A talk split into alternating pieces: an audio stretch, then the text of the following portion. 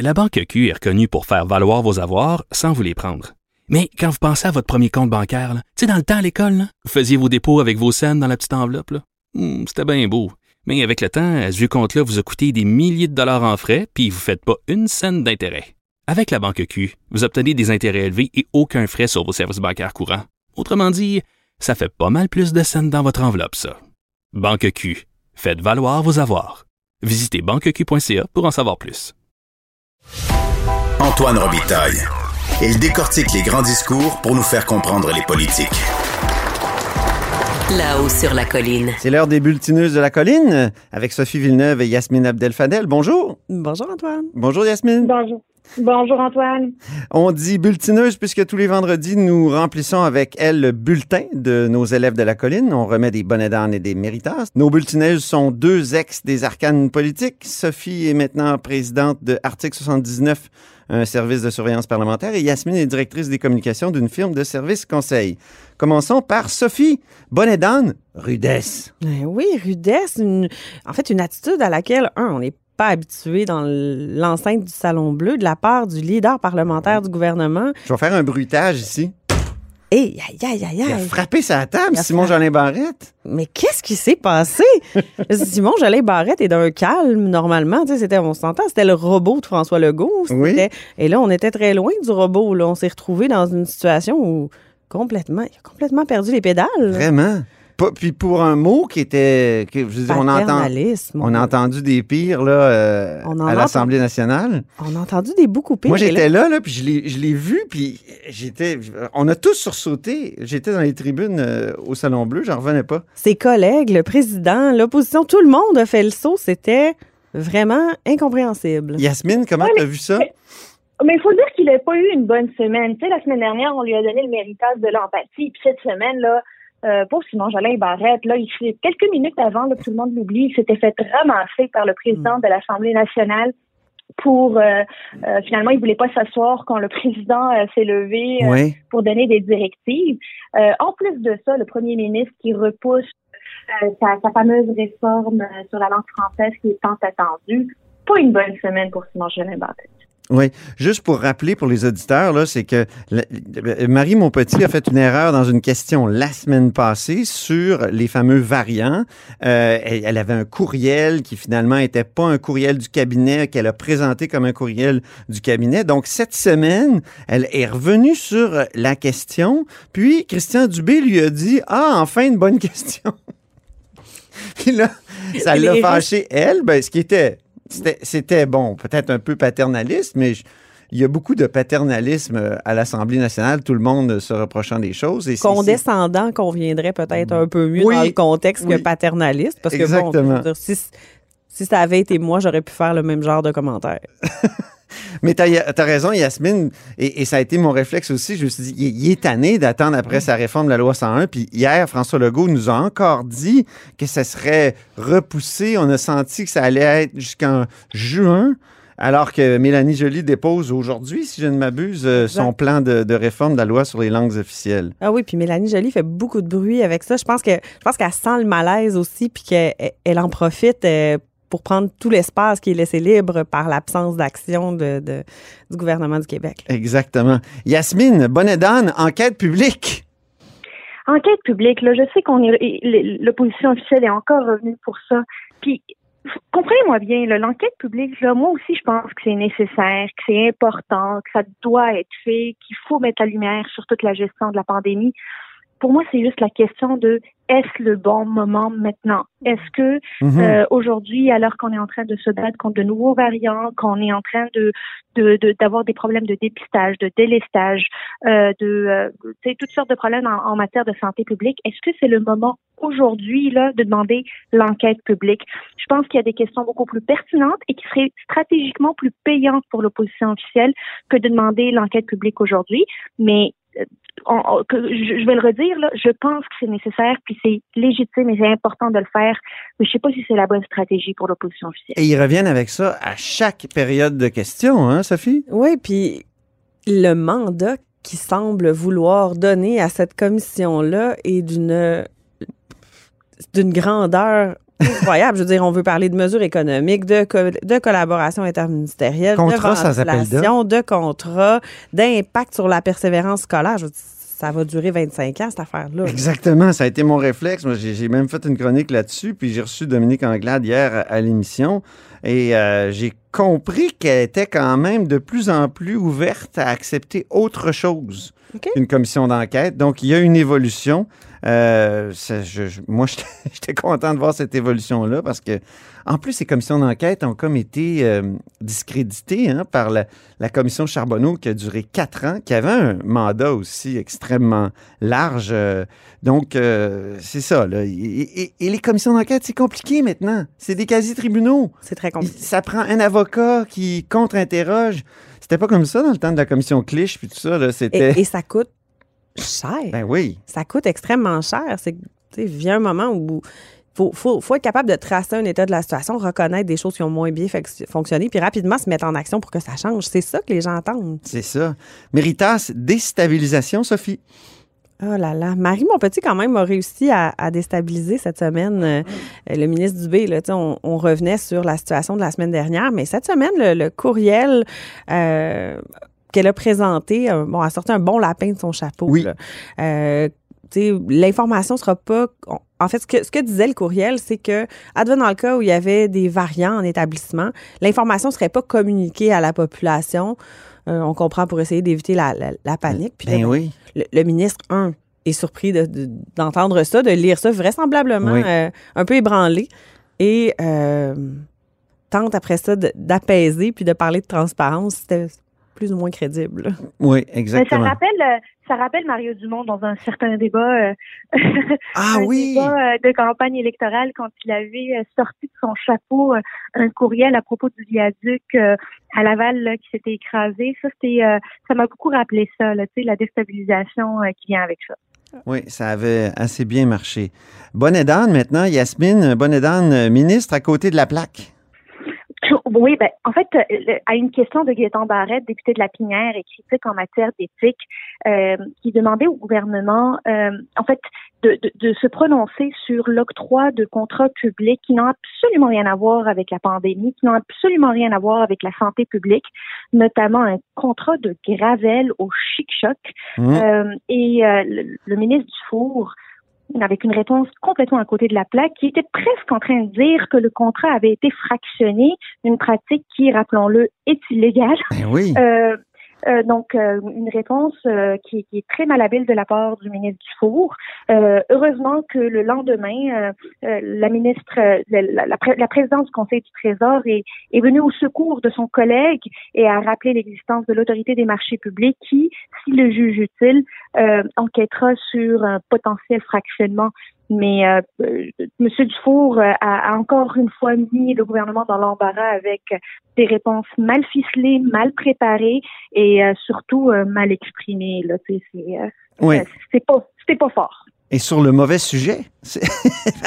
Parce que sur le mauvais. Monsieur Barrette, il a posé la question sur le gravier la semaine passée. Puis là, la question portait sur le contrat de 2,8 millions pour le transport de bagages. Un contrat de gré à gré, 2,8 millions. Moi, à la CEPAC, on m'a expliqué que c'était un contrat, euh, un appel d'offres d'il y a 10 ans. C'est pour 10 ans. Donc, euh, on- là, on a, on a mieux. Pourquoi le ministre l'a pas dit en chambre?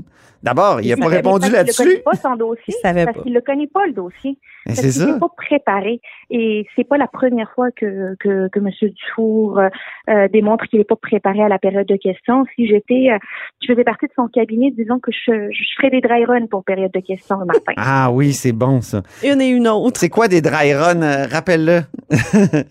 Euh, on fait des, des, des pratiques, on faisait euh, dans le temps des pratiques, là, on, on se transformait en opposition officielle, puis on posait toutes les questions qui pouvaient être posées, qu'elles soient gentilles, qu'elles soient méchantes, et on voit le degré de préparation du ministre euh, face à toutes les questions, puis euh, s'il connaît ses dossiers, s'il a la bonne ligne, euh, tant politique que dans le contenu. Méritas, bon sujet maintenant, Sophie. Oui, euh, en fait, euh, la députée de- d'Abitibi euh, de Québec solidaire, euh, Émilise L'essor terrien. L'essor terrien. Merci Antoine, mon plan de mémoire.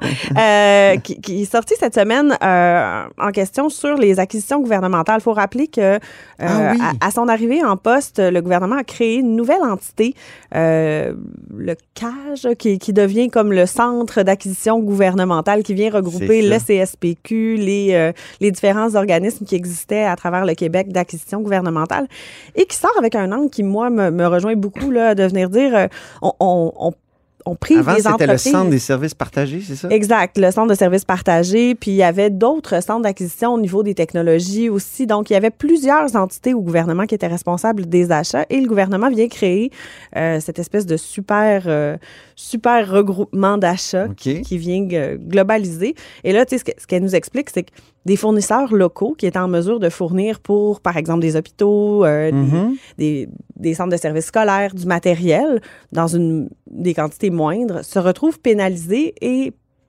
par rapport à des contrats nationaux qui vont parfois euh, même pas procéder à des achats au Québec parce que les prix sont moins bons. Donc, euh, bonne question, bon angle. On appelle ça des questions un peu champ gauche. On n'est pas collé sur l'actualité, mais on défend euh, nos entreprises, nos citoyens. Fait que c'était un angle intéressant. Bonne question. Yasmine, un mot sur ce Méritas? Ah, ben moi j'ai trouvé ça, c'est une excellente question parce que c'est ça incarne aussi euh, la réalité des PME en région qui dépendent de certains contrats avec des acteurs gouvernementaux locaux pour pouvoir euh, opérer. Euh, moi, Émilie, là, quand elle parlait, tu sais, aujourd'hui, là, les, les agrafeuses, puis les crayons, puis les stylos, puis les euh, feuilles vont devoir être achetés à Québec pour l'habitabilité-Témiscamingue et pour feu les commissions scolaires euh, en région, alors qu'actuellement, les fournisseurs locaux euh, pouvaient, euh, pouvaient Mhm. répondre finalement à ces besoins-là. Très bonne question, très bon angle. Malheureusement, pas une assez bonne réponse. Puis on souffle le chaud et le froid aussi en nous Ouais. disant qu'il faut favoriser l'achat local. On nous parle du panier bleu, on nous, on nous explique à quel point c'est important d'encourager nos entreprises locales. Et de l'autre côté, on crée une entité qui fait de l'achat regroupé et qui prive des petites PME de région de beaux contrats gouvernementaux qui leur per- permettent d'atteindre une certaine forme de stabilité et de réussite. Bonne Mhm. question, bon angle. On continue sur. euh, on on l'encourage à continuer dans, dans cette voie-là. Elle se démarque, Émilie Lessard-Terrien, vraiment, de Québec solidaire. Tout à fait. Euh, Yasmine, maintenant, euh, tu remets un bonnet d'âne boomerang maintenant. Ben, en fait, euh, au PQ en général, mais euh, Paul Saint-Pierre Plamondon, avec toute la question de, de des listes électorales qui ont été euh, vérifiées pour voir si les enfants, les deux fils de M. Legault, C'était pour coincer. M. Legault, hein, pour dire, parce que M. Legault dit mes deux fils vivent avec moi. Puis là, ils ont Ils fait des vérifier dans la vérifications. liste électorale pour Ben vérifier si François Legault vivait bien avec ses deux enfants ou pas. Euh, mauvaise utilisation de liste élé- électorale, une utilisation qui est non éthique et euh, ça leur ça leur est re- revenu finalement comme un boomerang en période de questions. Euh, finalement, on n'a jamais eu de réponse claire là-dessus, ni dans le Salon Bleu, ni en point de presse de Paul Saint-Pierre Plamondon. Mais clairement, ça fait quelques jours que le PQ lance euh, lance des, des flèches qui finissent par euh, lui revenir et euh, une stratégie à revoir, ça c'est certain. Dans la catégorie des conseils gratuits, là, les attaques contre les familles des politiciens, Oui. allez plus là. là. C'est pas une bonne idée. Non, c'est ça. Méritas tire groupé maintenant. Euh, Yasmine. Tir groupé, c'est euh, dans le pour le pour le ministre euh, Mathieu Lacombe, ministre de la Famille, Oui. cette semaine sorti pour dire que ça fonctionnait pas l'octroi des places subventionnées en service de garde partout en région, que deux ans après avoir occupé ce ministère, il considérait que la bureaucratie, et je le cite, gangrène le ministère. Le problème, c'est que ce qu'il propose, un livre blanc au mois de septembre. Ça n'a C'est pas de bon ça la réponse qu'on offre quand on dit que la bureaucratie gangrène, que les familles attendent oui. des places en service de garde. C'est euh, on, on dit une chose et son contraire. Alors Véronique Yvon et euh, Marc Tanguay, Véronique Yvon, députée de Joliette, et critique en matière de famille, et Marc Tanguay, député de La Fontaine pour euh, le Parti libéral et critique en matière de famille aussi, ont été euh, très incisifs en chambre parce que et, et finalement ils ils ont mis le, le- le ministre Lacombe devant ses contradictions. Qui s'en était bien sorti avec sa fameuse, euh, son, son aveu de dire Ah, ben ça va pas, il faut donner un coup de pied dans la, bureaucratie, mais en même temps, tout le monde, à un moment donné, s'est retourné vers lui et a dit Ben, c'est toi le responsable. Non, mais y a quelque chose de plus bureaucrate qu'un livre blanc, là? Mais oui, en plus. Exactement. Est-ce que ça lui a pris deux ans pour se rendre compte qu'il y avait de la bureaucratie ben au oui. de la famille? Puis il a livré quoi, 2000 places sur les 13 500 promises? En tout cas. Alors, c'est bien communiqué. C'est un peu problématique. C'est ça, bien communiqué, c'est une belle qualité pour être un bon politicien, mais encore faut-il que les actions suivent. C'est ça. Sophie, maintenant, bonne et mauvaise préparation? Oui. Euh, ben, cette semaine, euh, la ministre, la ministre Charest, qui est ministre euh, déléguée à l'éducation, euh, sport et loisirs, qui est là le mercredi. Bon, on se rappelle que avec la formule actuelle, l'Assemblée nationale, il y, a deux équipes. Il y a une équipe qui fait les, périodes de questions du mardi et du jeudi, puis une équipe qui fait les périodes de questions du mercredi. On se plaît à l'appeler l'équipe B. c'est pas bon, c'est pas, pas, fin de notre part. Non, c'est hein? pas toujours très gentil. Ceci dit, il euh, y en a qui nous donnent raison, malheureusement. Il y en a qui, qui, nous donnent raison. On, on comprend pas. Euh, à une question qui, qui, qui, était pourtant pas si, pas si compliquée, puis pas si dur à voir venir non plus relativement à la santé mentale, euh, au, au, camp pédagogique, puis à comment on pourrait s'assurer de faire en sorte que nos enfants qui sont touchés par la situation puissent avoir de meilleurs services. On dirait qu'elle... Elle n'a pas compris même ce que c'était, je pense, que le camp pédagogique. C'était pas. Euh, manque de préparation. Donc, tu sais, puis je comprends, là, puis on, l'a déjà dit, je le dis encore une fois, des fois, d'avoir à répondre à des questions qui sont pas dans nos dossiers du quotidien. Tu sais, elle peut pas avoir le même degré de préparation que le ministre Roberge. C'est normal. Le ministre de l'Éducation, le ministre en titre est là-dedans tous les jours. Mais elle sait que le mercredi, elle est là, donc il euh, faudrait mieux se préparer. Dry run, dry run. on peut-tu dire ça en français? Une répétition générale? Oh. C'est pas la même ah. chose. Malheureusement, je suis, je suis d'accord avec toi, Antoine, il faut faire un meilleur usage du français, là, mais il y a des expressions consacrées en anglais qui disent des choses qu'on peut pas dire comme ça. Je vais trouver. Trop. Comptez sur mon oncle 101 pour trouver. hey, merci beaucoup, les bulletineuses. Merci, Antoine. Merci. Bonne semaine. C'était Sophie Villeneuve et Yasmine Abdel-Fadel. Sophie est maintenant présidente d'Article 79, un service de surveillance parlementaire.